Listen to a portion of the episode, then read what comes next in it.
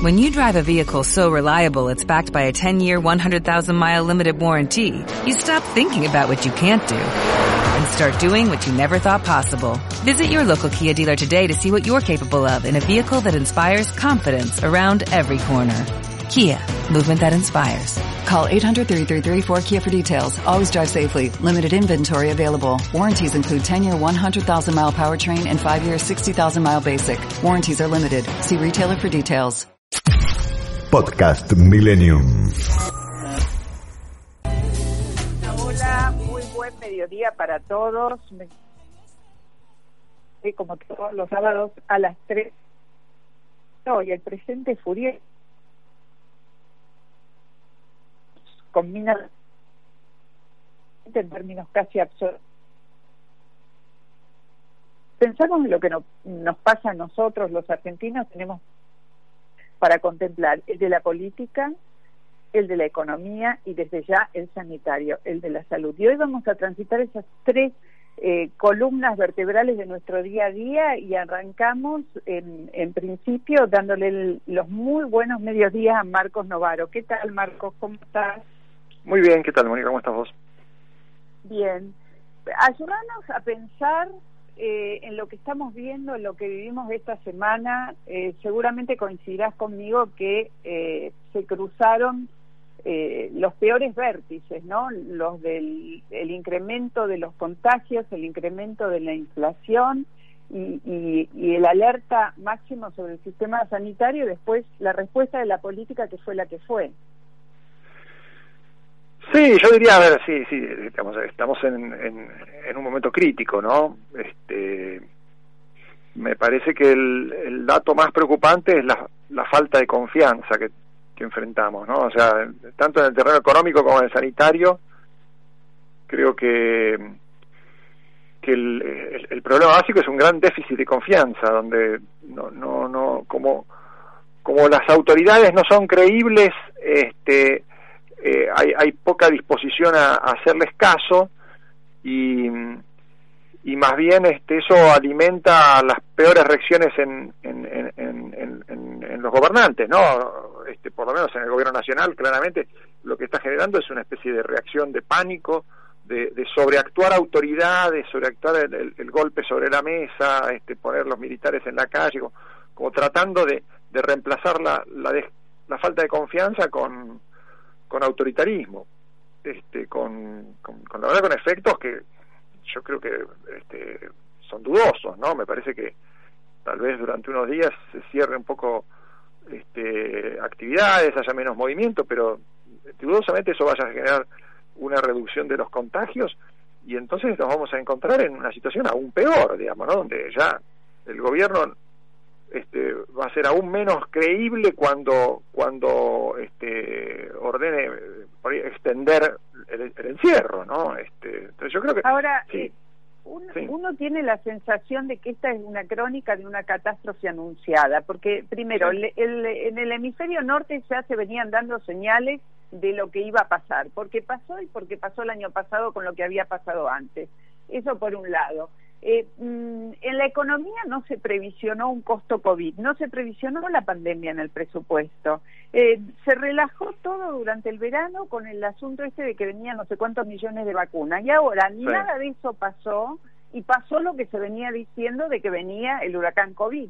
Y parece que el gobierno está como sorprendido por esto.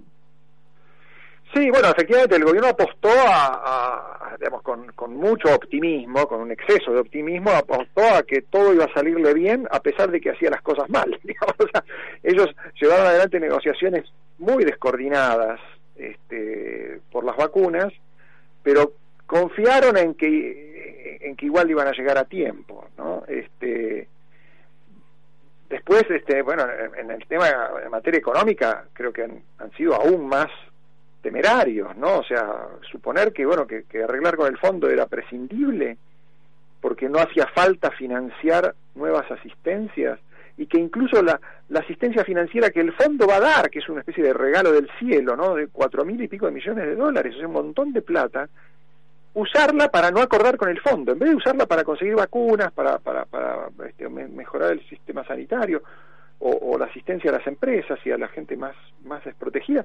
No, van a usar la plata esa para devolverle al fondo y no tener que firmar un acuerdo. O sea, es un nivel de irresponsabilidad y de, más que más que optimismo, digamos, ¿no? Conductas temerarias, muy irresponsables, Ahora, eh, que, tienen costos enormes, ¿no?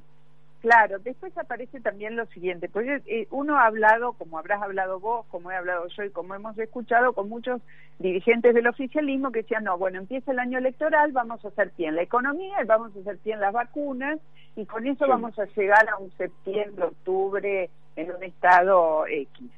Cuando todo indicaba que si no había vacunas iba a pasar esto que está pasando, que la clave era la vacunación. Bueno, las vacunas no llegaron y ahora el costo político del cierre parecería que se, está obligado a cargárselo todo Alberto Fernández en las espaldas, ¿no? La sensación que da es que el tipo se va a tener que hacer cargo de todo el costo político, anunciando medidas que no alcanzan para frenar al virus, pero que además lo, lo van a derrumbar a él, porque la verdad es que son tremendamente impopulares. ¿Hay una, una situación de protesta en cierne social? Mira, hay que ver, ¿no? Yo creo que la gente está muy asustada y, en parte está dispuesta a hacer sacrificios, ¿no? Este, hay mucha otra gente que no confía en que estos sean los sacrificios que hay que hacer o que sean útiles y, está muy cansada de, la manipulación y de la mentira, ¿no?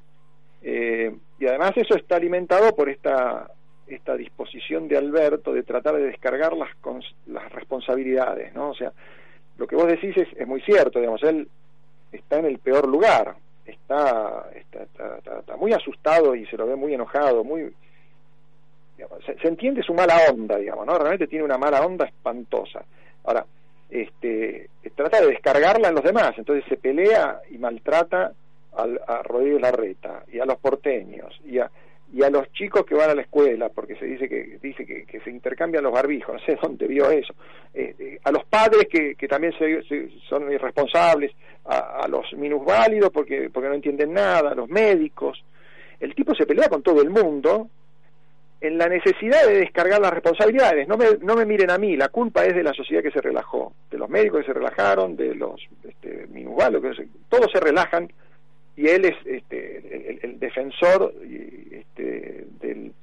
la sociedad argentina que es incomprendido, ¿no? Es un discurso Ahora ahí aparece, difícil, aparece de, difícil de creer, digamos, ¿no? Mm, un tema que saltó muy fuerte esta semana y que da, nos pone en la pista de otro, otra cuestión de la política, es que él se pasó por encima a dos de sus ministros tomando decisiones sin ni siquiera comunicárselas. Aparece Carla Bisotti el miércoles a la mañana dando una conferencia de prensa un poco insólita porque no no no hizo ningún anuncio, pero admitió que las vacunas eh, eh no las contamos, no las anunciamos. O sea que no hay vacunas hasta que no las vemos. Por ahora no vimos ninguna. Y por el otro lado dijo, apareció Trota diciendo ante el Consejo Federal que lo último era cerrar las clases y después a pocas horas se anuncia todo lo contrario. Sí, sí, sí, sí. Sí, es, es una especie de sobreactuación de su autoridad, ¿no? Eh, da, un golpe sobre la mesa y dice bueno yo ahora hago lo que lo que se me lo que se me ocurre a mí porque este, voy a imponer el orden no este y, me van a tener que hacer caso es una la sobreactuación pero en el interín se, se lleva puesto dos de sus ministros porque la verdad yo no sé con qué autoridad quedan para adelante Trote y Bisotti bueno es como la persona que es débil y tiene que que, que depende para simular fortaleza de debilitar a los demás ¿no? Este es un, es un síndrome bastante conocido ese. Este, mm. Él lo viene practicando con, frente a la reta desde el principio, ¿no? Cuando a él la, la rebelión de la policía bonaerense lo expuso en su debilidad, ¿qué hizo él? Lo mostró más débil a, la reta. Dijo, bueno, a mí los policías bonaerenses me torcieron el brazo, yo le tuerzo el brazo a la reta. Entonces yo no soy el más débil de la cadena alimenticia, no estoy abajo. Abajo está la reta, pues yo lo puedo pisotear a él. Y entonces él hace lo mismo con Trota, hace lo mismo con Bisotti. Eh, me parece que es un tipo que está desesperado por simular autoridad en una situación en que ya nadie lo toma muy en serio, digamos, ¿no? O sea, lo que pasa es que en el caso en el caso de la reta uno podría entender, bueno, está bien, está está en campaña, eh, debe estar requerido de bajarle el precio a la reta, porque bueno, tarde o temprano va a haber elecciones, la podemos postergar un día, dos días, pero elecciones va a haber en este país, porque si no eh, nos vamos a enfrentar si no con estalla. ¿Eh? Si no estalla, no, no, esto estalla, imaginémonos una situación donde ellos siguen es manoteando al oponente político ya inconducente en un contexto de pandemia es siniestro hacer eso. El tema es que está debilitando a su a su único núcleo de ministros que, Así que a él. Sí, sí, se sí, fue Marcela. Lozardo, se fue en su momento Bielsa, y ahora a los que le va quedando los va dejando sin, sin aire. Bueno, sí, uno puede ver que eh, tratando de simular autoridad se serrucha a sí mismo el piso, ¿no? Porque bueno, este, está rodeado de, de gente que él eh, devalúa, porque a su vez otros que son más poderosos que él lo devalúan. Entonces, eh, digamos, el tipo tiene intervenida la, la administración por, por Cristina Kirchner y ahora además también por, por Axel Kisilov, ¿no? Que son más o menos los los patrones de Alberto, ¿no? Los que le dicen vos vas para este lado, ¿no? Este, bueno, es una situación muy incómoda y, y me parece que, digamos, este, digamos, para él me parece que ya es de, de una cuestión de, de- de indignidad total tener que estar eh, justificándose. Entonces, lo mejor que puede hacer es ignorar eso y manotear, manotear y, y pasarle por encima a los demás y, bueno, este, Lo que pasa que es una actitud, esto que está pasando ahora es sumamente delicado por el contexto sanitario. Yo no milito entre los que no creen en este virus. Yo creo que este virus está, que la a ver, digo esto porque si no lo que van a decir es que uno ignora el virus, que es terraplanista, Ah, no, no, claro. que esto y que lo otro. El virus está, la pandemia está, la situación sanitaria es sumamente grave y hoy se necesita un liderazgo contenedor, positivo, que le haga sentir a la gente de que efectivamente vamos hacia algún lugar de autocuidado y de cuidado colectivo. Sí, y, y, y, y- digamos, Alberto tendría la oportunidad de recrear un poco, aunque sea un poco, la situación que se generó en marzo del año pasado, cuando, bueno, él fue confiable, digamos, ¿no? Se mostró como un tipo, bueno, que podía hablar con los demás, que podía razonar y que despolitizaba las cosas, ¿no? No estaba desesperado por echarle la culpa a los demás, este, lavarse las manos y, este, este, digamos, no, no, no, no, no, no era no era un presidente acorralado por la crisis, parecía un tipo el que, que se podía confiar, que guiara las cosas más o menos bien, más o menos bien, no le pidamos maravillas, digamos, ¿no? O sea, bueno, en, en vez de recrear esa situación está haciendo todo lo contrario, ¿no? Yo diría, las últimas intervenciones de Alberto han destruido la poca confianza que podía haber en que hay una estrategia detrás de... de- Ahora, de ¿cómo ves esta? Yo entiendo, eh, mi sensación es de que la, la reunión de ayer con Horacio Rodríguez Larreta, donde él le lleva lo que él considera está ocurriendo en en el, en el nivel de la educación de la ciudad autónoma de Buenos Aires, porque de eso estamos hablando, de que no hay que cerrar las clases y todo lo demás, y le deja un compás de espera abierto. El presidente se supone que tiene 48 horas, si es que no interviene la Corte o la Procuración y se toma una medida de no innovar, tiene 48 horas para resolver esto que le está pidiendo Horacio Rodríguez Larreta. Está en una encerrona, porque lo que le pide Rodríguez Larreta es, bueno, está bien, si cerrás el costo político es absolutamente tuyo y tenés a toda la gente movilizada en la calle, porque el lunes va a haber un montón de protestas frente a las escuelas públicas y privadas. Sí, sí. Sí, bueno, pero tal vez como, a ver, ¿cómo puede que, puede que Alberto razone de otra manera, ¿no? Y diga, bueno, imaginemos que, que la Corte avala a la reta, ¿no? Y entonces vuelve a haber clases. Alberto tal vez está conforme con poder decir, bueno, si sigue habiendo muchos contagios va a ser culpa de la reta. Este, ¿vieron? Eran, son ellos los anti-cuarentena los que no les importa que nos contagiemos. Entonces, tal vez a esta altura ya no, esta gente no es que quiere resolver el problema, lo que quiere es encontrar un culpable, ¿no? y que no sean ellos, que no lo señalen a ellos. Entonces, por eso esta, esta manía de estar este, hablando mal de todo el mundo, digamos, ¿no? los médicos, todo, todo el mundo tiene la culpa, menos él. Él, él hizo todo bien, él, él es el gran defensor del Estado de Derecho y de el que nos cuida, a pesar de nosotros que somos una, una banda de irresponsables relajados. Entonces, con eso tal vez se conforme, digamos, ¿no? Yo creo que Alberto, no sé si está en el oficio de resolver problemas, yo creo que su oficio siempre fue lavarse las manos. En eso es un, Yo, es un a ver, eh, Marcos, vos sos historiador, podés mirar desde otro lugar que no es estrictamente el análisis político, ¿no? Sabés de sociología, tenés una mirada. Y de hecho hemos estado hablando más de psicología que, que, de política. Hay mucho de psicología en esto, efectivamente. Yo tengo una sensación, primero que ha decidido autoinmolarse con tal de complacer lo que le deben estar pidiendo desde el sector más radicalizado de su coalición de gobierno. Exacto. Tengo la sensación como que está entrando dentro de una especie de suicidio político autoinducido, perdón, inducido. Hablo de suicidio político inducido, como es que él va a avanzar, va a avanzar, va a avanzar, va a aplicar todo lo que tenga que aplicar y si se lo lleva puesto, se lo lleva porque la verdad es que no ah, eh, por delante hay todavía dos años y medio de gobierno es mucho tiempo para para estar eh, flojo de confianza y de credibilidad. Y bueno sí la verdad que sí no por eso yo creo que, hay, que a, ver, a mí me preocupa mucho el virus me parece que hay que tomárselo en serio y me parece que es cierto que hay que hacer algo digamos no o sea no no no es que no es que esto es, es un invento del gobierno que quiere imponer el fascismo. Ah, acá hay algo en serio digamos no hay que tomar y es cierto que la crisis económica es muy complicada, es muy complicada, no, no, no, no. Argentina tiene un pronóstico reservado y por algo los capitales escapan, huyen, digamos, ¿no? O sea, este, y mucha gente se está yendo, digamos, ¿no?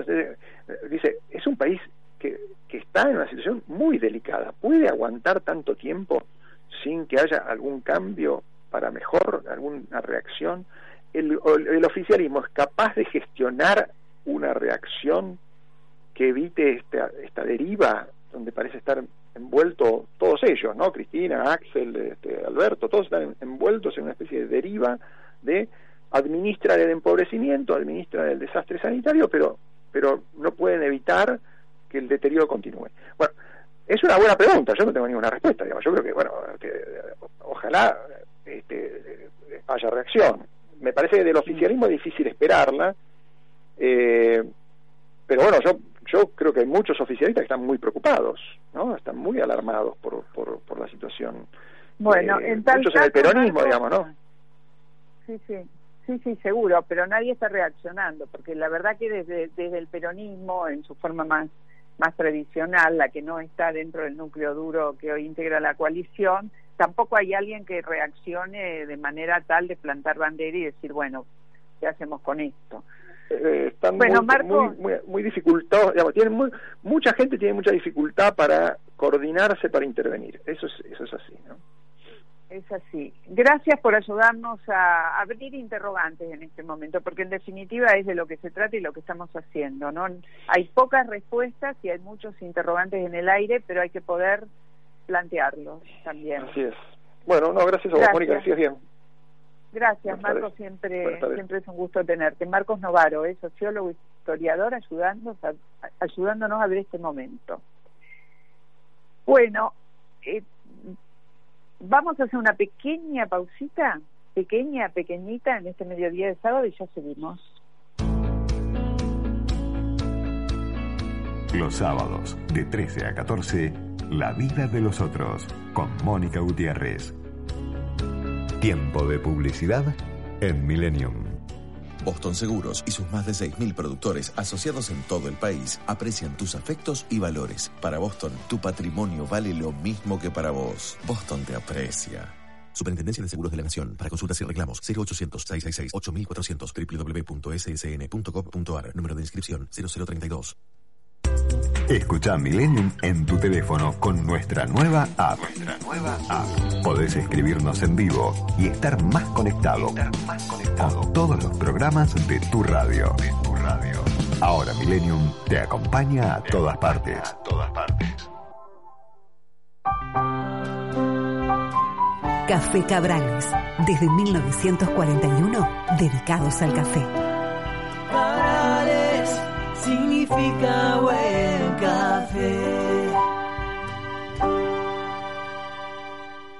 ¿Tu TV no funciona? No pienses en tirarla. Comelec Service es la solución para hacerte la vida más fácil. Asesoramiento y presupuesto telefónico. Retiro a domicilio en Cava sin costo adicional. Contactanos al 4958-2545 o a nuestro WhatsApp 11 5647 8869. Estamos en Varela 282 Flores. De lunes a sábados de 10 a 20 horas. Comelec Service es tu solución. Los octavos de final de la UEFA Champions League están en ESPN. No te pierdas los cruces entre los mejores equipos de Europa en su camino a Estambul, porque el mejor fútbol del mundo está en ESPN. Imperial Pastas and Food. 50 años de trayectoria en la Lucila, elaborando productos de calidad con tecnología de última generación, garantizando valores nutritivos, sabores naturales y frescos con la mejor atención. Encontranos en www.imperialpastas.com.ar o llamándonos a nuestro teléfono 4794 7249. Estamos vacunando contra el COVID-19 desde el Estado Nacional garantizamos el acceso gratuito a las vacunas, principalmente para la población de riesgo y para quienes cumplen funciones definidas como estratégicas. Informate más en argentina.gov.ar barra vacuna COVID. Reconstrucción Argentina. Argentina Presidencia. Fin de espacio publicitario. Dejarse vencer por el pesimismo es apagar la luz de la esperanza. Milenio 106 7. Entre la realidad y el deseo. Las ideas y emociones corren vertiginosas. La vida de los otros por FM Millennium.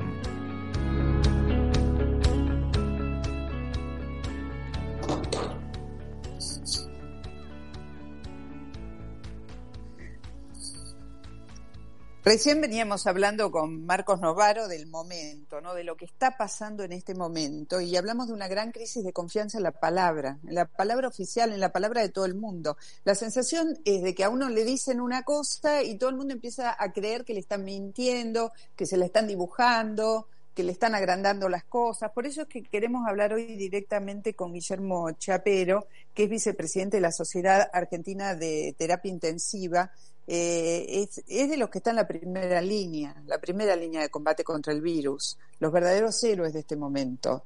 Aquellos que se sintieron agraviados con lo que dijo el presidente, vamos a tratar de, dejar un ratito eso de lado y concentrarnos en lo que está pasando allí, en esa primera línea, en esa trinchera tremenda contra, contra el COVID. Eh, buen día, Chapero, ¿cómo está usted? ¿Qué tal? Buen día y muchas gracias por haber llamado. ¿Hola? Bueno, cuéntenos un poquito, a ver, ¿cómo se ve desde el lugar de ustedes este momento, este, este arranque de la segunda ola? Eh, realmente la situación es preocupante para todo el personal que se desempeña en las unidades de terapia intensiva. ¿Qué ha ocurrido? Nosotros, durante todo este periodo de vacaciones, o sea, del verano, donde hubo una disminución de los casos de COVID, hemos pasado a atender todos aquellos casos de pacientes que necesitaban asistencia en terapia intensiva, secundario a otras patologías que no habían sido satisfechas durante el año 2020. Con el incremento explosivo de este número de casos en las últimas dos semanas, nos, hemos, nos vimos obligados a tener que internar a estos pacientes y de alguna manera ocupar las camas que teníamos disponibles y tener que nuevamente poner en marcha todos los planes de contingencias organizados el año pasado para poder dar eh, asistencia a este, a este mayor número de demandas de pacientes. Eh, realmente estamos en el límite, realmente hay posibilidades de colapso porque entre los pacientes que teníamos internados que no pueden ser rápidamente dados de altas, más los pacientes COVID que hemos aprendido en el año pasado que son pacientes que requieren muchos más días de internación que los pacientes usuales porque esta enfermedad así lo determina, eh, las camas se están ocupando y en un relevamiento que hicimos desde la Sociedad Argentina de Terapia Intensiva el viernes pasado sobre 53 unidades de terapia intensivas del AMBA que eh, correspondían aproximadamente a más de mil camas, eh, hemos visto que el porcentaje de ocupación, tanto en públicas como en privadas, supera el 93%, con lo cual es muy preocupante porque los casos día, semana a semana o día a día, mejor dicho, vienen incrementándose. Eh, ¿Qué porcentaje me dijo que están ocupadas sobre más, 90 más, y...? Más del 93%. Ese es en un relevamiento que hicimos la semana pasada, el día viernes de la semana pasada. Este viernes estamos completando un nuevo relevamiento que vamos a intentar ampliarlo a, todo el país. O sea, igual quiero eh, hacer una referencia en relación a esto. Nosotros relevamos 53 unidades de terapia intensiva que de forma voluntaria hicieron su aporte para calcular estos porcentajes que acabo de decir. No es una muestra de todas las unidades de terapia intensiva del AMBA, no obstante, son muchas de las más representativas. Claro, ahí le hago una pregunta, porque este, y tiene que ver con este síndrome de desconfianza muy fuerte que hay en la palabra oficial, por eso es que, en la palabra política oficial, digo, ¿no? Por eso es que vamos a ustedes, porque se estuvo diciendo que no, que el sistema público, que el privado, que el privado está peor que el público, que en región AMBA, de esto hablo. ¿Hay una ponderación de qué está pasando en esa ecuación público-privado? Eh, nuevamente, a través del relevamiento que nosotros hicimos, tanto el público como el privado estarían en una situación complicada por el porcentaje de internación. Es cierto que probablemente el porcentaje de, pacientes internados en las instituciones privadas sea un poquito más elevado porque ellos han tenido que dar una cobertura mayor a, otras patologías, cirugías que venían siendo demoradas porque no podían operarse, pacientes cardiológicos, pacientes neurológicos que de alguna manera necesitaron terapia intensiva. Por esa razón es que tal vez se ven un poco más exigidos en este momento y porque en este momento también ah, el mayor... No, eh, hay otra cosa para tener en cuenta. La, la característica epidemiológica de los pacientes que se internan son pacientes de menor edad. El año pasado teníamos sujetos añosos que superaban los 70 años con comorbilidades. En este momento estamos internando pacientes con una edad menor a 50 años, que muchos de esos tienen acceso a algún tipo de obra social o de prepaga. Por lo tanto, la, eh, salud privada se ve un poco más exigida. Mm. Y además hay otra cosa, ¿no? A ver si usted me puede despejar este tema. El hecho de que estén entrando a terapias intensivas, gente de menor edad, que tengo entendido que el rango bajó 10 años aproximadamente, no sé si esto tiene que ver con la vacunación de los adultos mayores o no, eh, pero además los, menores que demandan asistencia probablemente permanezcan más tiempo dentro de las terapias o no necesariamente. Eh, yo lo comenté recién, la enfermedad en sí hace que el paciente demande más tiempo de terapia intensiva. ¿Qué ocurre? Es cierto que la edad promedio ha disminuido en relación al año pasado. En este momento tenemos muchos pacientes por debajo de 50 años internados que no han tenido enfermedades asociadas que pongan en riesgo, que lo pongan en riesgo. Y esos mismos pacientes se mueren de COVID. Así que es, la enfermedad no discrimina ni por edad, ni por sexo, ni nada, ni por clase social. Todos tienen, pueden tener una evolución mala o una evolución hacia la muerte. Y con respecto a si están más mm. tiempos internados, probablemente el sujeto joven que no tiene una enfermedad anterior va a, de alguna manera hacer frente a la enfermedad durante un periodo mayor. En cambio, el sujeto añoso que tiene enfermedades asociadas, probablemente el de su desenlace se va a realizar más tempranamente. ¿Cómo se están preparando? A ver, sabemos que hay una baja fuerte de, que hay dificultades para tener personal calificado en las terapias intensivas para enfrentar todo este momento, a lo que se suma la baja de personal en función de, bueno, de, de, del aislamiento propio de quienes son mayores o están con más riesgo. ¿Qué está pasando con eso, con los planteles? Eh, nosotros desde la Sociedad de Terapia, desde el año pasado, va, desde mucho antes, estamos alertando que la especialidad es una especialidad en crisis. Y cuando hablo como una especialidad en crisis, me refiero a que es una especialidad que puede desaparecer. ¿Por qué razón? Porque es una especialidad que no está reconocida, es una especialidad que está mal, remunerada, es una especialidad que eh, requiere 24 horas de guardia, que realmente estar en este momento 24 horas de guardia en una terapia intensiva con este tipo de pacientes es extremadamente agotador, que no hay posibilidad de conseguir puestos de jefe, coordinación, porque hay pocas terapias intensivas, entonces no es una especialidad atractiva para los jóvenes. nosotros somos, hablando de, todos los profesionales, médicos, enfermeros, bioquímicos, kinesiólogos, todos se encuentran en la misma situación. Y, no se hace un intensivista de un año para otro. Se necesitan como mínimo cuatro años de formación en terreno. Esto quiere decir eh, un residente que se encuentra inmerso en, en la terapia intensiva, con guardias semanales programadas, que está permanentemente supervisado hasta conseguir las competencias y las capacidades que le permitan desarrollarse en el ámbito de cuidados críticos, ya que hay mucha tecnología involucrada, por lo tanto se tiene que conocer los equipos, se tiene que conocer las interpretaciones de los datos y eh, además la calidad de los pacientes es muy compleja, con lo cual se necesita mucho tiempo de formación. Y el problema es que estamos sin reconocimiento profesional, sin reconocimiento salarial. Entonces, a todo lo que hablábamos antes, que somos pocos, el personal actual se encuentra desmotivado, con lo cual es una asociación muy complicada. Para hacer frente a este, a este momento, bueno, se le va a seguir poniendo el hombro como hasta ahora venimos haciendo. Realmente nunca se, dejó de desatender ningún paciente en la terapia intensiva y si somos superados, bueno, se, eh, eh, se convocará a otras a otros a otras especialidades que pueden tener cierta relación con la terapia intensiva para que bajo la supervisión de un intensivista pueda darse la asistencia a aquellos pacientes que lo necesiten. Eh, pues la verdad que el panorama que nos presenta es estremecedor, ¿no? uno no puede menos que identificarse con ustedes, eh, de alguna manera pedirles disculpas por lo mal que lo han tenido que pasar esta semana con esas desafortunadas declaraciones del presidente. Yo creo que por ahí el presidente quiso decir, trato de pensar que quiso decir otra cosa o no sé, prefiero olvidar ese, ese mal momento y pensar en lo que viene por delante para todos los intensivistas. Eh, la, la pregunta sería, esta es una tarea que además demanda una fuerte carga vocacional, porque sobrevivir en este contexto no es para cualquiera, ¿no?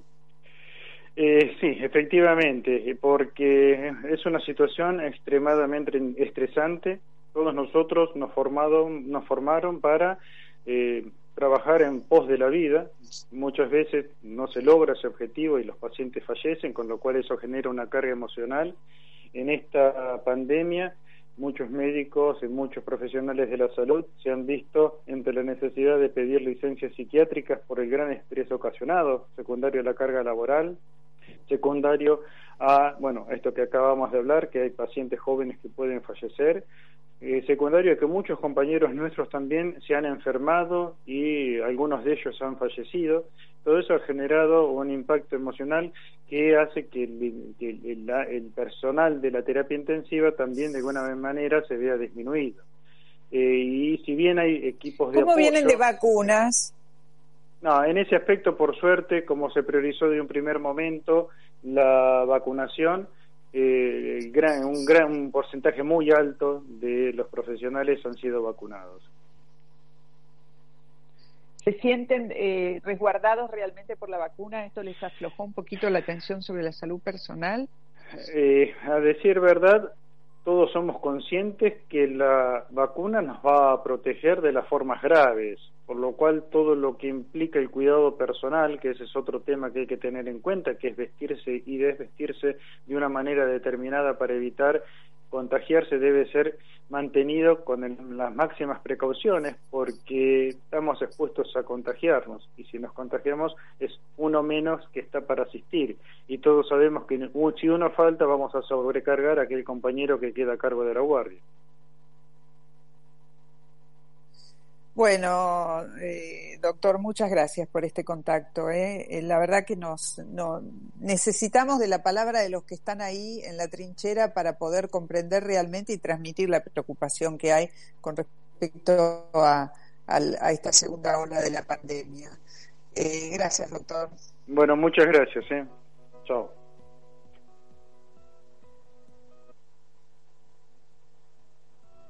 Argentina de Terapia Intensiva, la verdad que nos dejó con, eh, con una sensación muy fuerte ¿no? de, vulnerabilidad, de vulnerabilidad de sanitaria y de vulnerabilidad del sistema.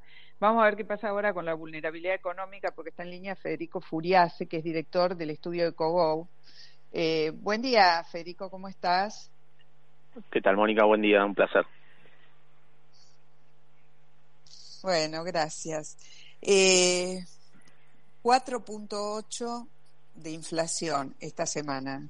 Digamos, los números todos para arriba, los de los contagios y los de la inflación, y ni hablar del precio de los alimentos. ¿Qué nos está indicando este dato en función de, lo que proyectamos para el resto del año?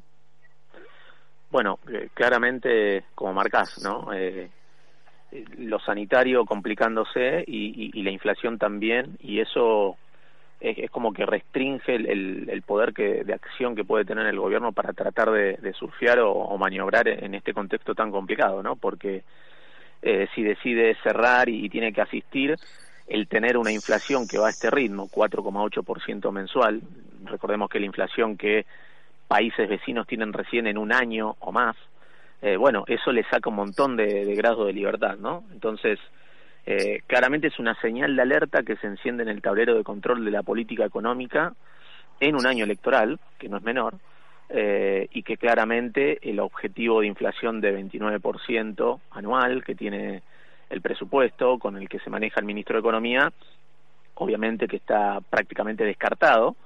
Eh, abril nosotros medimos inflación semanal.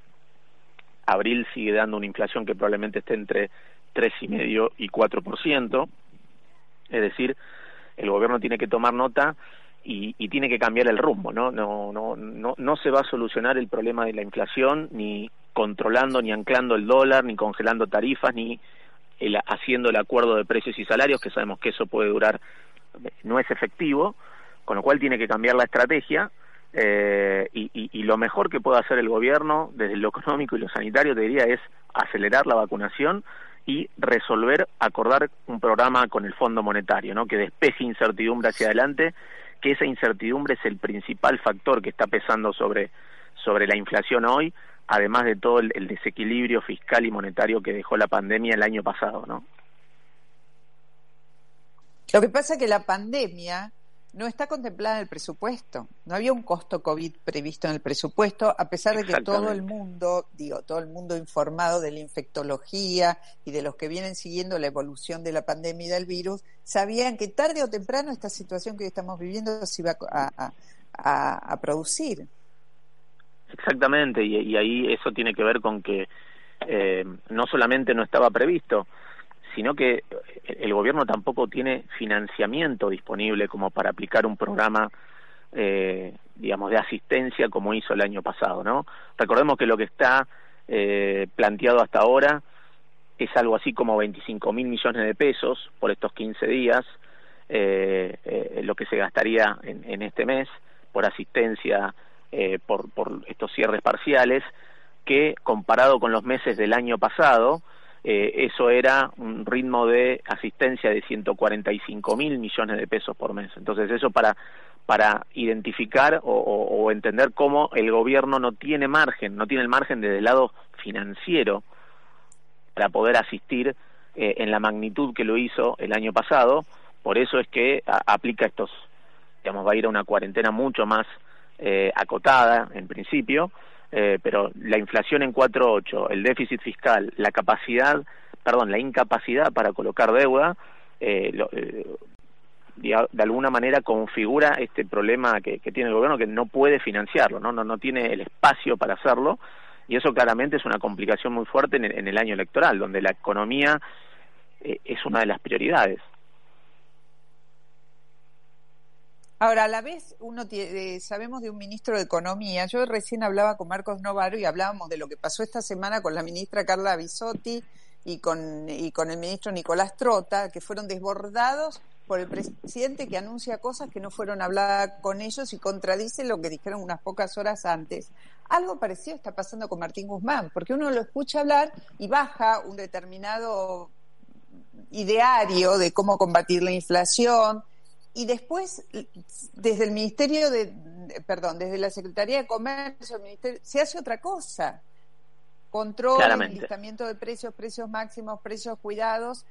Nada permite frenar el proceso inflacionario con estos métodos.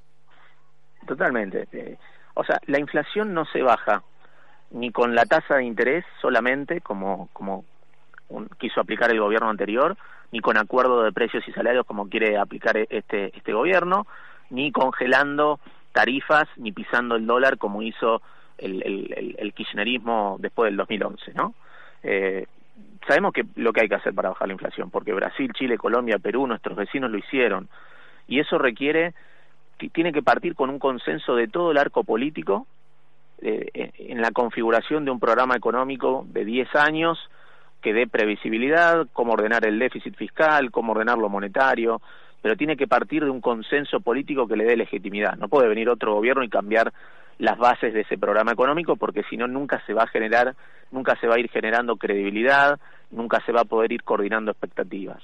Entonces, en la medida que eso no esté, va a ser Argentina va a seguir con este flagelo que es el verdadero ajuste que tiene Argentina en las últimas décadas es tener en un mes la inflación que el resto de los países del mundo tienen en un año o en dos. Ahí está el principal ajuste. Entonces, esto parte de una decisión política que le tiene que explicar a la sociedad lo que hay que hacer para bajar la inflación, que ya se sabe, ya se hizo en todo el mundo, en prácticamente todo el mundo, y que requiere un sacrificio de corto plazo. Obviamente que requiere un sacrificio, pero en tanto y en cuanto no podamos eh, lograr esos consensos, bueno, vamos a seguir con este nivel de inflación y vamos a arriesgar ir a una nueva crisis, eh, digamos en términos de aceleración de la inflación, que puede ser mucho peor si no logramos cambiar eh, el enfoque, ¿no?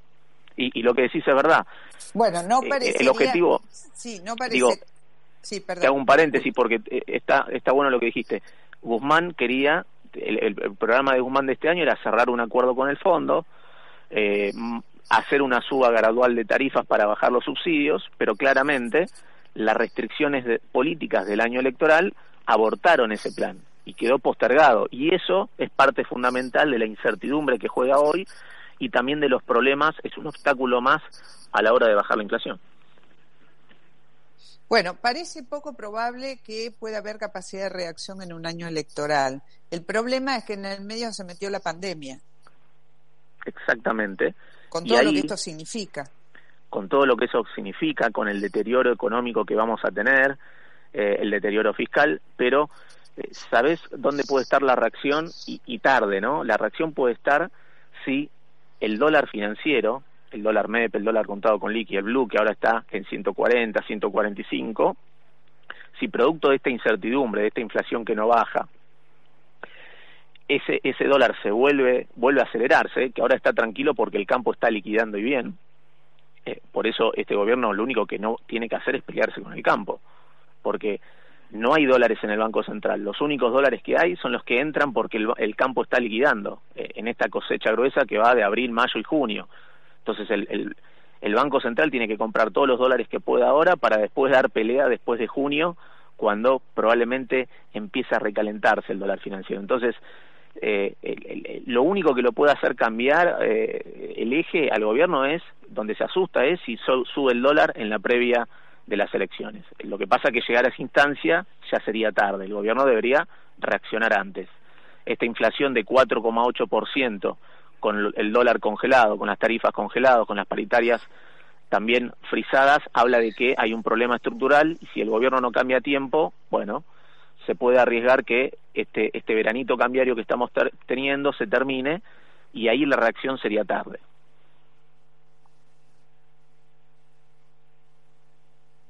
Bueno, Federico, gracias por ofrecernos un panorama tan completo de lo que ves venir. ¿eh? Te agradecemos mucho que hayas estado en el programa.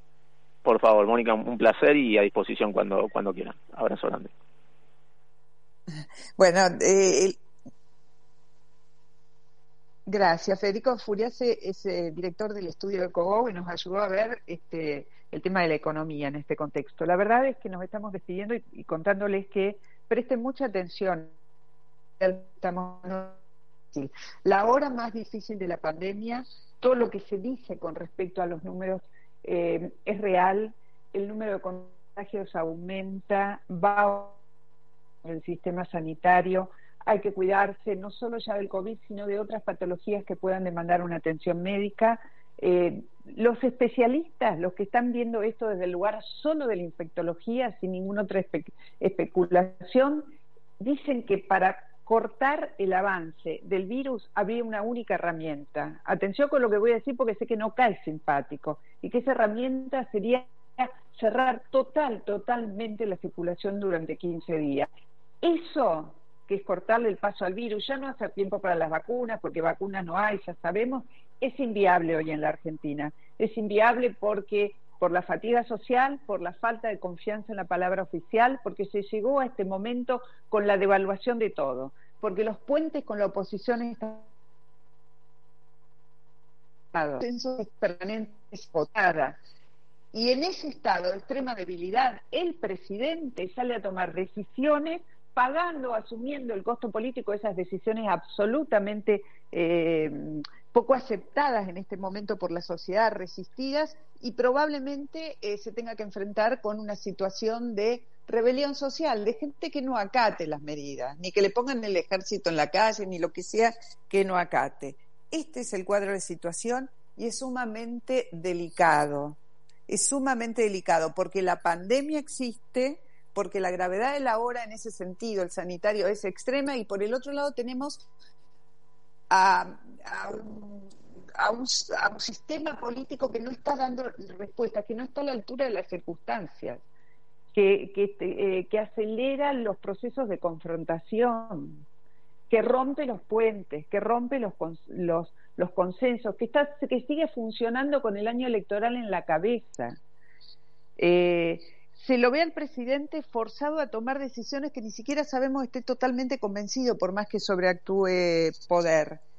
Parecería que eh, lo están induciendo a tomar decisiones para proteger, y está bueno que así sea, al conurbano bonaerense de esta situación de extrema vulnerabilidad, pero que eso se está haciendo dentro de un contexto eh, muy frágil, porque la gente no está dispuesta a aceptar sin tener certezas de hacia dónde vamos este tipo de medidas y este tipo de restricciones. Y en el medio está la falta de vacunas, porque todo esto no hubiera ocurrido con este nivel de intensidad y de gravedad si realmente los cronogramas de vacunación se hubieran podido sostener y respetar.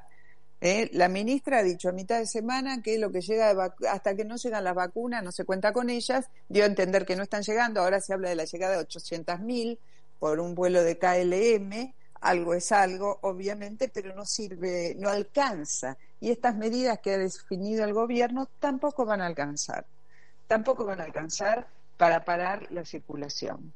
En eso estamos, este es el panorama. La verdad es que transmitir noticias en este momento es un poco amargo, porque uno se ve obligado a decir las cosas tal cual son y las cosas tal cual son no, no, no están buenas. Las noticias que tenemos para dar no son necesariamente lindas. Bueno, disfrutar el día a día, lo que concentrarse en el día a día, vivir eh, de la manera más intensa posible lo que uno tiene alrededor y reconocer lo que todavía uno tiene y maneja. La vida de los otros se llama este programa. Estamos en Milenio. Eh, gracias a Jorge Aguayo en la operación técnica, a Mariano Miragle, a Marcelo Churba. Nuestro encuentro de todos los sábados a las 13. Los espero el próximo. Podcast Millennium. Como nuevo cliente de Western Union, puedes disfrutar de una tarifa de envío de cero dólares en tu primera transferencia internacional de dinero en línea. Envía dinero a los tuyos en casa de manera rápida, fácil y conveniente. Visita westernunion.com o descarga nuestra app hoy mismo y tu primera tarifa de envío corre por nuestra cuenta. Aplican ganancias por cambio de moneda. No disponible para tarjetas de crédito y envíos a Cuba. Servicios proporcionados por Western Union Financial Services Inc. NMLS 906983 o Western Union International Services LLS NMLS 9069 85